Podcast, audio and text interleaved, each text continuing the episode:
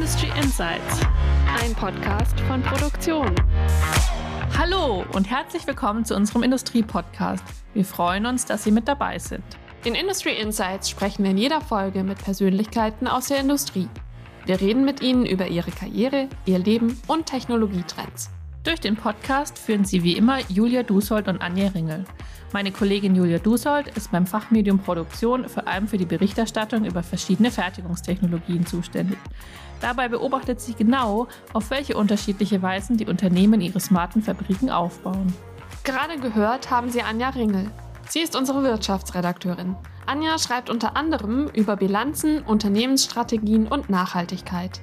In der heutigen Folge sprechen wir mit Katja Wind. Sie ist Chief Digital Officer bei der SMS Group. Davor war sie in der Wissenschaft tätig und war Professorin für Global Production Logistics und Präsidentin und Geschäftsführerin der Jacobs University Bremen. Hallo Frau Wind, willkommen bei Industry Insights. Schönen guten Tag, ich freue mich, dass ich dabei sein kann. Mit Frau Wind wollen wir heute über die folgenden Themen sprechen. Zum einen ihren Karriereweg als Wissenschaftlerin in der freien Wirtschaft, dann über die Digitalisierung bei der SMS Group und drittens über smarte Stahlproduktion und das lernende Stahlwerk. Wir freuen uns, mit Ihnen, liebe Hörerinnen und Hörer und Frau Wind, diese Themen heute genauer zu betrachten. Zunächst, Frau Wind, Sie sind ja Chief Digital Officer. Wie digital sind Sie denn selbst im Alltag? Alles das, was hilft, nutze ich. Also alles, was wir auch jetzt, ich sage mal, insbesondere durch die Pandemie ja noch dazugelernt haben, haben wir auch alle festgestellt, ist sehr hilfreich, auch in vielerlei Hinsicht, sich global auszutauschen, zum Beispiel über MS Teams, also über virtuelle Kommunikationsmedien. Ich denke, das hat einfach die Möglichkeit erhöht, mit anderen Software-Tools jetzt auch tatsächlich in Kommunikation zu bleiben. Und die Option behalten wir natürlich bei, dann zu entscheiden, was ist wann am besten.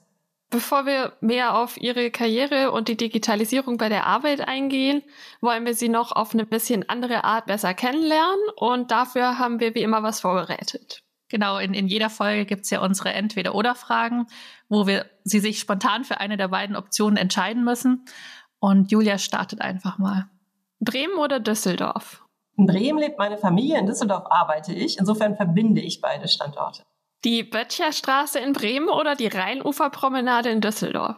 Zum Joggen die Rheinuferpromenade und zum Einkaufen dann und zum Planieren die Böttcherstraße. Auch eine Möglichkeit. Reisen nah oder fern? Auch da kann ich sagen, sowohl als auch, denn in meinem Job muss ich global unterwegs sein, zumindest außerhalb der Pandemiezeiten. Aber auch dort, wenn Kunden nah dran sind, dann ist man auch nah unterwegs. Das hängt immer davon ab, wo man hin muss. Und nach der Arbeit ein Buch lesen oder Serie schauen? Entweder ein Buch lesen, aber auch mit den Kindern oder mit meiner Tochter insbesondere etwas tun, würde ich gerne dazu nehmen als Option. Dann würde es mir einfacher fallen zu antworten.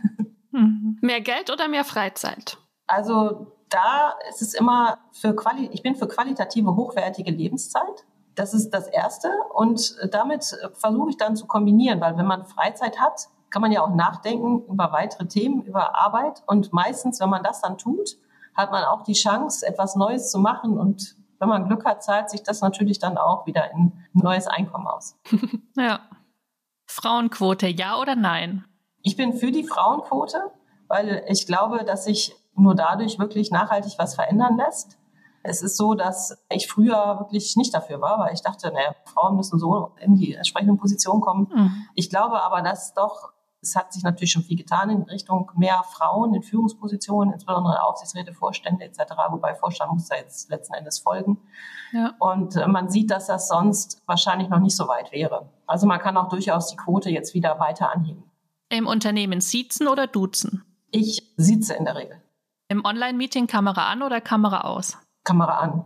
Also ich finde es viel persönlicher, wenn man dann schon Online-Meeting macht, weil man sich ja eigentlich nicht gegenüber sitzen kann dass man sich dann wenigstens sehen kann. Das ist immer noch besser, als wenn man nur telefoniert quasi oder gar nicht mit jemandem direkt virtuell auch kommunizieren kann.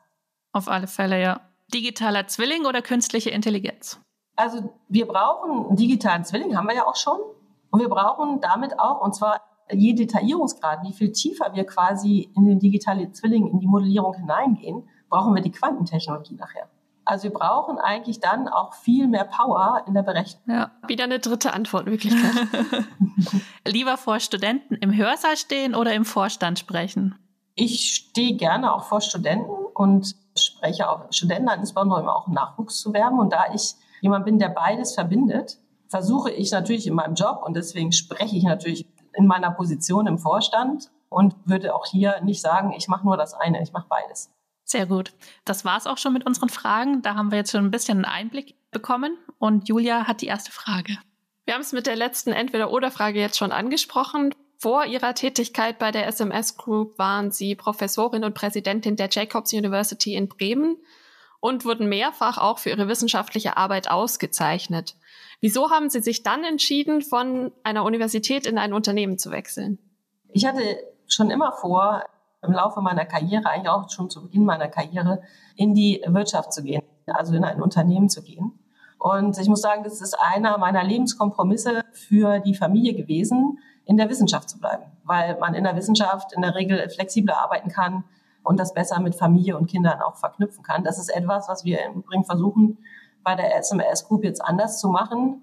Wir versuchen ganz bewusst auch unter dem Label SMS Hires Families jetzt tatsächlich zu schauen, wie können wir eigentlich auch jungen Familien ermöglichen, Karriere und auch Kinder sozusagen besser zu vereinen, als das bisher in der Gesellschaft möglich ist. Da sind wir auch noch am Sammeln an Ideen, um das Ganze umzusetzen. Wir sind am Anfang, aber genau das wollen wir tun.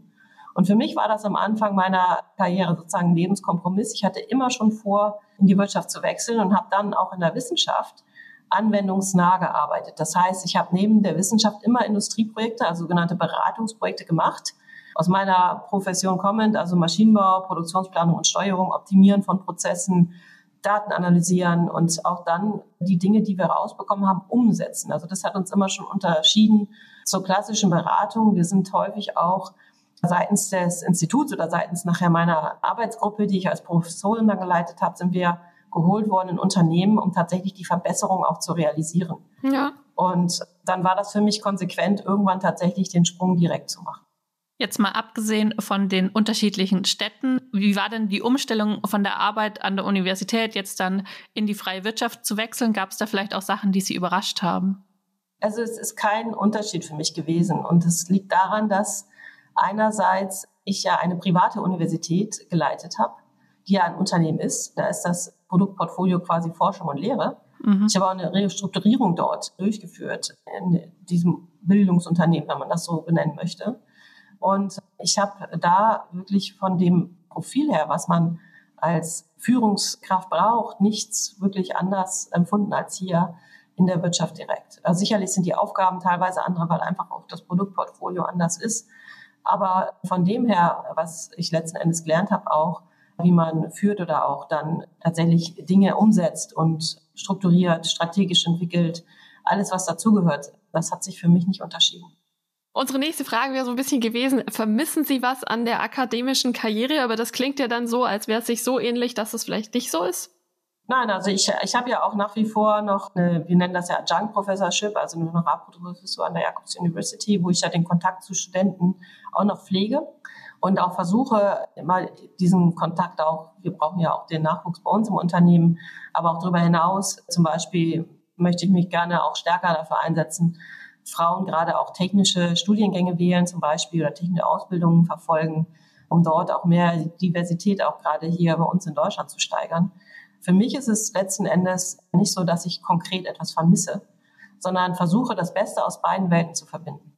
Jetzt haben Sie es schon ein bisschen angedeutet, dass die SMS Group ja auch weiter eine Kooperation mit ihrer alten Uni hat.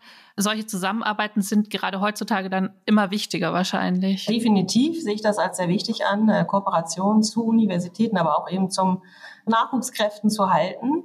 Die sind ja nicht nur im Bereich Digitalisierung hart umworben und auch im Wettbewerb der anderen Unternehmen, die alle nach den Talenten der Zukunft schauen. Und da macht es natürlich Sinn, wenn man sich als Unternehmen frühzeitig hier mit den Universitäten, aber auch in Schulen entsprechend positioniert, aber auch Unterstützung bietet und Angebote macht. Und zeigt, gerade das, was wir machen, ist ja nicht gerade immer typisch vielleicht, was man in der Ausbildung und Studium dann so erlebt, was das eigentlich bedeutet und was das aber auch für tolle und auch, ja, ich finde, coole Technologien ist, die wir anwenden, die wir auch natürlich hier nicht nur in die Realisierung bringen, sondern auch weiterentwickeln. Und das verblüfft auch manche einen und, und findet das dann doch sehr gut, zu uns zu kommen. Das glaube ich sofort. Bevor wir genauer auf diese Technologien und auch auf die Digitalisierung eingehen, lassen Sie uns noch einen Blick auf die Entwicklung der SMS Group werfen. Der Bedarf an Stahlwerken ist in den vergangenen Jahren kaum gestiegen, weshalb Ihr Unternehmen sein Geschäftsmodell auch ein bisschen ändern musste. Und Ihr Vorstandschef Burkhard Dahmen sagte dazu, waren die Boomjahre geprägt von großen Neubauprojekten, so bestimmen nun Modernisierungsprojekte unser Geschäft. Für die Hörer und Hörerinnen, die sich nicht so intensiv mit der SMS Group beschäftigt haben bisher, wie sehr hat sich das Unternehmen denn in den vergangenen Jahren verändert und worauf liegt momentan Ihr Hauptaugenmerk? Also zunächst einmal sind wir als Anlagenbauer für die Werkstoffindustrie angetreten oder treten jetzt auch an, um unsere Industrie zu dekarbonisieren. Das ist ja ein, ein wesentliches Thema. Dabei nutzen wir natürlich auch das ganze Portfolio bis hin eben zur Digitalisierung weil auch da können Sie ja nachhaltig schon viel machen, um tatsächlich zu dekarbonisieren. Diese Dekarbonisierungsstrategie erfordert natürlich neue Technologien, zum Beispiel zur Wasserstofferzeugung. Und hier gehen wir auch noch einen Schritt weiter bis hin eben zu E-Fuels. Ja, weil Sie können die Elektrolyseur-Technologien eben auch nutzen, um jetzt E-Kerosin herzustellen oder einfach für Autos eben die Kraftstoffe entsprechend. Ja.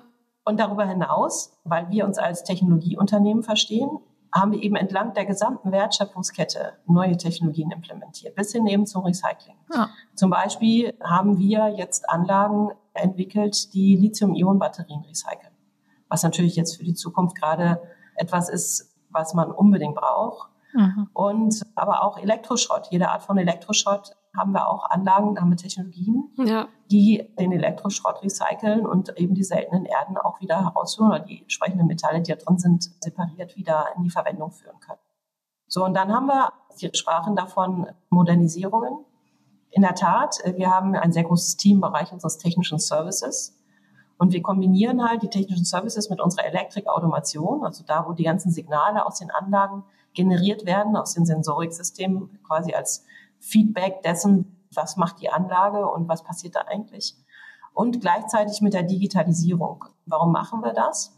Nun zum einen, weil wir natürlich aus der Elektrikautomation die Daten nutzen, die wir in einer sogenannten Data Factory aufbereiten, strukturieren. Ja. Und dann Mustererkennung darüber laufen lassen. Das ist eigentlich sozusagen auch die Industrie 4.0 Logik, dass sie, bevor Fehler auftreten, sozusagen die vorhersagen können und vermeiden können durch angepasste Parametereinstellungen, die sie dann aus dieser Mustererkennung generieren. Und das führen wir dann in unsere Serviceprozesse. Das heißt, Sie kennen da sicherlich das Schlagwort Predictive Maintenance, also ja. schon mal vorausschauend dann die jeweiligen Instandhaltungs- und Maintenance-Läufe quasi planen und auch dann machen, wenn sie wirklich erst notwendig sind. Und genau daraus rührt dann letzten Endes auch der Ansatz, neue Geschäftsmodelle zu implementieren. Wir nennen das Performance, also leistungsbasierte Geschäftsmodelle bis hin zu sogenanntem Equipment as a Service. Also da, wo wir quasi etwas dem Kunden anbieten, aber auch über die Leistungssteigerung anteilig bezahlt werden. Mhm. Und Leistungssteigerung beim Kunden kann zum Beispiel bei unseren Kunden jetzt in der Stahlindustrie sein, dass sie schlicht und ergreifend eine höhere Ausbringung haben in Tonnage, weil die Anlage einfach mehr läuft und mehr Leistung bietet. Es kann aber auch sein, dass die Qualität der Produkte, die dann darüber gefertigt werden, einfach höher ist. Also damit der Kunde weniger sogenannte Abschläge machen muss bei seinen Kunden. Und damit geht es bei uns immer darum, auch zu verstehen, womit verdient unser Kunde letzten Endes sein Geld und wo können wir dann mit unseren Technologien ansetzen, um das bei unserem Kunden zu verbessern. Und darüber dann eben auch anteilig mitbezahlt werden über die entsprechenden Steigerungen. Mhm. Das sind neue Geschäftsmodelle, die wir genau in diesem Feld, das ist Basis auch unserer Wachstumsstrategie, dass wir genau das jetzt den Kunden anbieten und damit eben unser Geschäft erweitern und auch steigern. Jetzt haben Sie ja schon einige Produkte und Themen angesprochen, die Sie mit der Digitalisierung vorantreiben wollen. Wenn Sie sich jetzt mal das ganze Unternehmen anschauen, wo steht denn die SMS Group momentan beim Thema Digitalisierung? Was läuft gut und wo sehen Sie vielleicht noch Potenzial, dass Sie sagen, da steigen wir jetzt erst ein, das kommt alles noch? Wir haben die Basis gelegt für all das, was der Kunde braucht. Also da sehe ich keinen Bedarf mehr, uns noch weiter zu verbessern. Wir haben die Data Factory. Mhm. Das heißt, wir können aus Anlagen, egal ob das jetzt unsere Anlagen sind oder die Anlagen der Konkurrenz, können wir die Daten aus den jeweiligen Sensoriksystemen, also Elektrikautomationssystemen herausholen, strukturieren und sofort verwenden in bestimmten sogenannten Anwendungen, Applikationen. Mhm. Wichtig dabei für uns ist, und das haben wir meine ich, jetzt so aufgesetzt, dass wir wirklich vor dem Wettbewerb da auch unterwegs sind, dass wir immer verschiedene Expertisen hier kombinieren müssen. Das heißt, Sie haben einerseits diejenigen natürlich, die Signale generieren, aber dann die Datenexperten, also die einfach erstmal mit den Daten selber arbeiten können, also Mustererkennung laufen lassen können, die Daten unterschiedlich miteinander korrelieren und so weiter. Und dann brauchen wir die Experten aus der Mechanik, also die die Anlage kennen. Das sind dann die Service-Experten zum Beispiel oder die Experten bei uns in den jeweiligen Produkten. Mhm. Und darüber hinaus brauchen Sie die metallurgischen Prozessexperten. Also wenn das Produkt dann gefertigt wird und wir reden ja hier in der Regel über zum Beispiel Stahlprodukte, die dann so ein Coil, aus dem dann eine Motorhaube gefertigt wird bei dem Kunden unseres Kunden, also dem Automobilproduzenten, dass wir hier quasi auch die Experten haben, die sich damit auskennen, mit dem sogenannten Domain-Know-how nennen wir das. Also das Wissen quasi aus den Prozessen. Und die müssen zusammenarbeiten können. Und nur wenn die zusammenarbeiten und im Team auch funktionieren, dann kommen wir wirklich auf was Neues, was der Kunde bisher so noch nicht entdeckt hat. Warum zum Beispiel ein Kratzer auf dem Blech entsteht, auf dem Coil entsteht, sodass nachher, also keiner will einen Kratzer auf der Haube haben vom Auto. Eher nicht. Also, dass, wir, dass wir das frühzeitig erkennen können und wissen, wo ist die Ursache eigentlich zu sehen. Und das ist etwas, was uns auszeichnet, wo wir Angebote haben, die andere so nicht anbieten können und wo wir uns aber kontinuierlich weiter verbessern. Und damit wachsen wir immer wieder mit den Herausforderungen, die beim Kunden sind. Also wenn da neue Problemstellungen sind, dann müssen wir uns da drauf setzen und gucken, wie können wir damit jetzt umgehen. Aber die Basis, also alles, was wir an Toolset haben, also brauchen dafür als Werkzeugkoffer sozusagen, das haben wir. Sie haben jetzt schon angesprochen, dass es auch extrem davon abhängt, im Grunde, was die Kunden wollen und wie bei denen alles voranschreitet. Und die Digitalisierung verändert ja nicht nur Ihr Unternehmen, sondern eben auch diejenigen, die Ihre Anlagen betreiben. Wie haben sich denn dort die Arbeitsweisen verändert oder was sind so die häufigsten Dinge, die Ihnen da auffallen? Auch der Kunde wird digitaler. Auch der Kunde schaut, wir äh, haben es ja auch bei uns in der SMS-Group, wir machen eine interne digitale Transformation auch für uns selber. Also auch wir sind dabei, zum Beispiel S4HANA einzuführen, überarbeiten unsere komplette Prozesslandschaft, automatisieren, wo notwendig und digitalisieren, wo notwendig, bringen die Daten in die Cloud, ja, schauen, dass wir aus unterschiedlichsten Systemen Verknüpfungen über die Cloud schaffen, um dann tatsächlich darüber auch neue Erkenntnisse zu bekommen, wie wir selber funktionieren.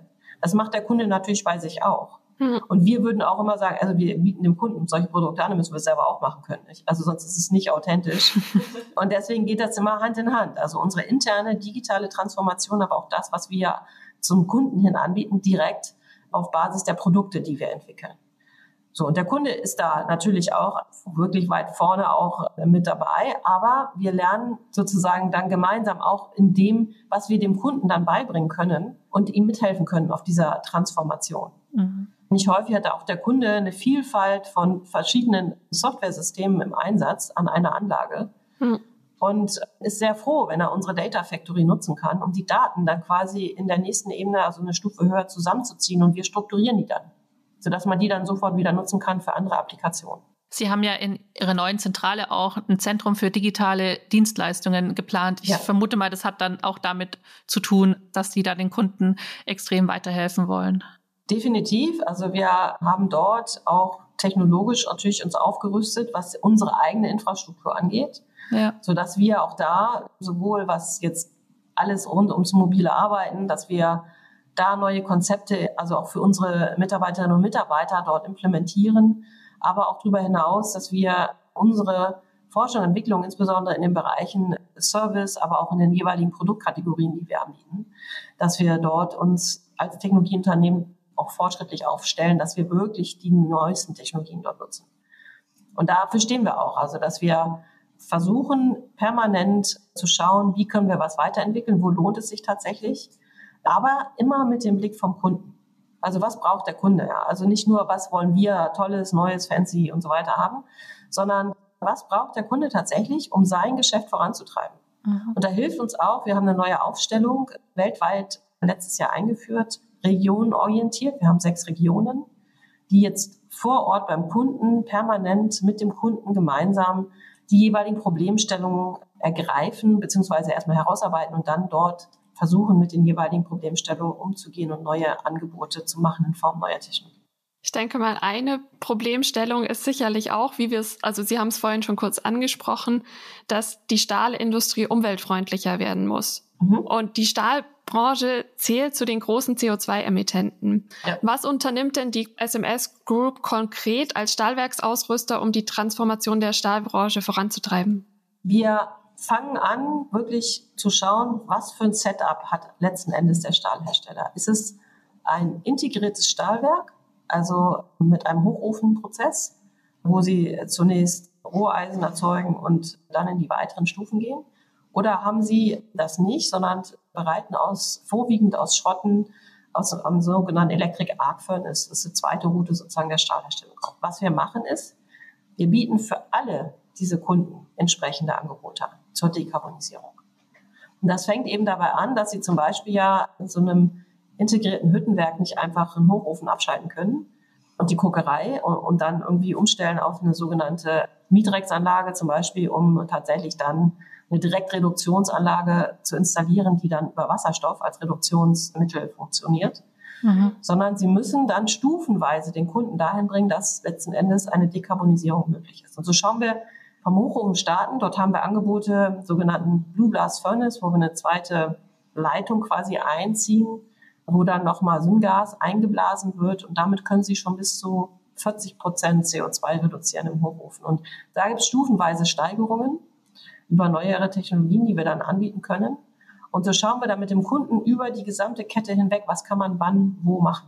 Wo kann man tatsächlich auch über Digitalisierung, wir haben eine sogenannte Energy App, die wir den Kunden anbieten, aber bis hin eben auch zu den Recyclingprozessen dann wiederum, wo können wir überall CO2-Produktion einsparen. Und dann haben wir investiert als Partner, wir sind Partner von Sunfire, einem Unternehmen, welches Hochtemperatur-Elektrolyse, also die effizienteste Elektrolyse, die es gibt, bisher anbietet. Da können wir dann darüber hinaus eben auch Wasserstoff produzieren und können aber auch CO2 brauchen sie aus der Luft, um dann E-Fuel zu produzieren. Also sie produzieren wieder Wasserstoff, aber sie produzieren E-Fuels. Ja. Und wenn Sie dann eine Carbon Capture Anlage davor haben, dann können Sie quasi auch CO2 im Kreislauf fahren. Sie können dann E-Fuels oder E-Kerosin produzieren und gleichzeitig das wieder in den Verbrenner geben und CO2 aus der Luft saugen. Natürlich kann man auch sich einfach eine Carbon Capture Anlage hinstellen. Dann zieht man ja schon mal, das macht ja zum Beispiel Bill Gates gerade auf Island, dieses Orca-Projekt wo halt Carbon Capture Anlagen stehen, die dann das CO2 in den Boden verpressen, aber so verpressen, dass es versteinert, also nicht dieses klassische CCS, sondern wirklich in den Boden zu Basalt wird. Und das sind alles neue Technologien, die man nutzen kann, um CO2 also wirklich signifikant zu reduzieren.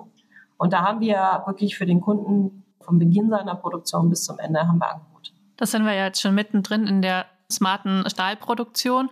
Und Ihr erklärtes Ziel ist ja auch ein lernendes Stahlwerk, das höchst effizient funktioniert, was ja dann auch dazu beitragen kann, dass weniger CO2 ausgestoßen wird. Und Sie haben auch selbst mal gesagt, wir schaffen Stahlwerke, die sich autonom steuern lassen.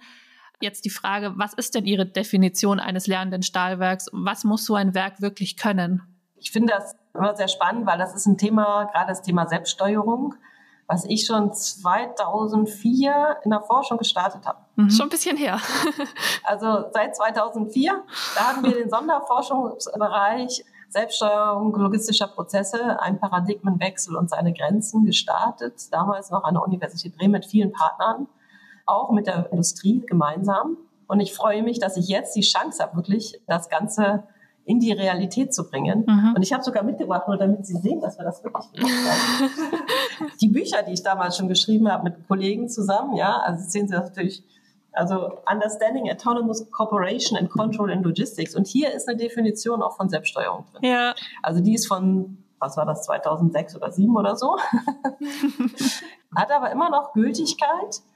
Ja, also letzten Endes ist es, geht es immer darum, aus der Logik zu kommen, dass sie über Datenanalyse, über Rückmeldungen aus den Systemen es schaffen, dezentral Entscheidungen zu treffen auf Basis von in der Regel Mustererkennungsprozessen. Ja, weil sie, sie machen nicht nur einfache Daten, die sie jetzt gerade angucken, sondern sie gucken sich über einen Zeitablauf die Daten an, schauen dann, was wird wahrscheinlich eintreten auf Basis der Erkenntnisse. Ja, also wenn wir zum Beispiel feuerverzinktes Blech betrachten und dieser Prozess Feuerverzinkung stattfindet, kann man einmal schauen, wie sieht das Coil aus, was jetzt in die Anlage kommt? Was hat es alles schon durchlaufen? Welche Parameter, Kombinationen haben schon stattgefunden? Welchen Zustand hat die Anlage? Und was war in der Vergangenheit sozusagen unter welchen ähnlichen Bedingungen aus dieser Anlage an Qualität herausgekommen? So, wenn Sie das analysieren, schauen sich das an, auch dann in dem Moment, wo es dann stattfinden soll, können Sie Ad-Hoc-Parameter justieren, um das, was Sie vorhersehen, an möglichen Fehlern zu vermeiden. Und das Ganze, wenn es dann funktioniert, weil wenn das Coil dann gefertigt ist und Feuer verzinkt ist, schauen Sie sich wieder an, ist die Qualität getroffen. Dann kommen Sie in den lernenden Prozess rein. Dann sehen Sie, hat das funktioniert oder hat es nicht funktioniert, muss ich anders justieren. Ja. Und im Kern geht es darum, aus, von, aus dieser Industrie 3.0-Logik in eine 4.0-Logik zu kommen. 3.0-Logik war, ich habe einen Fehler gemacht, analysiere warum, ändere beim nächsten Mal, aber habe den Fehler schon gemacht. 4.0-Logik ist, ich versuche den Fehler wirklich vor dem Auftreten schon zu erkennen und zu verhindern, dass es passiert. Und da sehen Sie auch die Einsparung in der Energie schon durch Digitalisierung. Weil was ich einmal gefertigt habe und was wieder Schrott ist, muss ich ja wieder einschmelzen. Das stimmt. Damit haben Sie wieder Energieverbrauch, wieder neuen CO2, was Sie sozusagen dann wieder erzeugen für etwas, was Sie gar nicht brauchen. Sie haben auch 2018 schon in den USA ein Modellwerk für die lernende Stahlproduktion eröffnet und dort wird der gesamte Herstellungsprozess selbstständig von Algorithmen überwacht und reguliert. Und Sie haben auch selbst schon gesagt, das ist das modernste Stahlwerk der Welt. Warum ist das so und was ist das Besondere daran? Das Besondere an dem Stahlwerk in, in Arkansas ist genau, dass wir dort tatsächlich diese Algorithmen der 4.0-Logik von Anfang an bis zum Ende, also bis in die Planung und Steuerung hinein installiert haben. Quasi, wenn Veränderungen stattfinden auf Basis von Vorhersagen, also wenn Sie vorhersagen, die Qualität könnte jetzt Probleme bereiten, weil die Anlage nicht mehr in dem bestmöglichen Zustand ist, können Sie dann die Reihenfolgebildung der Aufträge vor dieser Anlage entsprechend anpassen. Also Sie können ad hoc reagieren und Sie können damit auch in vielen dieser Fälle, das fairerweise klappt das auch nicht immer, weil es eben lernend ist, haben sie trotzdem auch natürlich noch Fehler, die auftreten. Klar, ja. ja, ja, ja. Aber können sie wirklich weit besser als der Wettbewerb diese Algorithmen nutzen zum Wohle eben und zum Erzielen der jeweiligen Zielgrößen. Also eine höhere Ausbringung, geringere Kosten, höhere Qualität und natürlich auch ein schnellerer Durchlauf, mhm. weil sie können das Ganze dann über die gesamte Kette machen. Das sind ja jetzt ganz viele verschiedene Veränderungen, die die Stahlbranche da derzeit durchläuft. Und Sie haben in einem Interview auch selber mal gesagt, die Stahlbranche sei oft noch sehr konservativ. Wie offen sind Ihre Kunden denn gegenüber Dingen wie jetzt künstlicher Intelligenz oder Data Science? Sehr offen, muss ich sagen. Also die Kunden sind mittlerweile auch im digitalen Zeitalter angekommen. Es ist sicherlich immer noch mal die Frage, kriegen wir alle Daten auf unsere Plattform? Und können sie sozusagen abziehen und bei uns analysieren oder müssen wir das vor Ort beim Kunden machen, weil der Kunde nicht möchte, dass die Daten sozusagen seine Systeme verlassen. Das ist für uns aber kein Problem. Dann machen wir das eben vor Ort. Auch das ist möglich und nicht, dass wir das sofort auf unsere Plattform ziehen und hier analysieren. Also da ist beides möglich. Aber der Kunde ist mittlerweile so, dass wir so gut wie kein Projekt mehr kennen, wo der nicht nachfragt nach diesen Systemen. Was aber sehr wohl ist, es wird immer auch eine Erwartungshaltung vorab damit verknüpft. Also wir können kein Produkt verkaufen, ohne nicht auch in Aussicht zu stellen, welche Verbesserung damit erzielt wird. Mhm. Und damit ist man wieder in dieser performancebasierten Geschäftsmodelllogik. Denn das bieten wir ja auch an. Wir sagen, okay, wir installieren das System drei Monate. Man sieht, welcher Fortschritt da ist. Und wenn der Kunde sagt, das reicht mir nicht, dann schalten wir das halt wieder ab. Oder wir vereinbaren dann weitere Performance-Steigerungen wo wir dann anteilig an der Leistungssteigerung bezahlt werden. Und damit ist das Risiko für den Kunden quasi bei Null, aber er hat eben die Chance, tatsächlich mit unseren Produkten eine Verbesserung seiner Prozesse zu erzielen. Und das dann auch mal zu erleben und nicht nur daran glauben zu müssen, was einem jemand erzählt.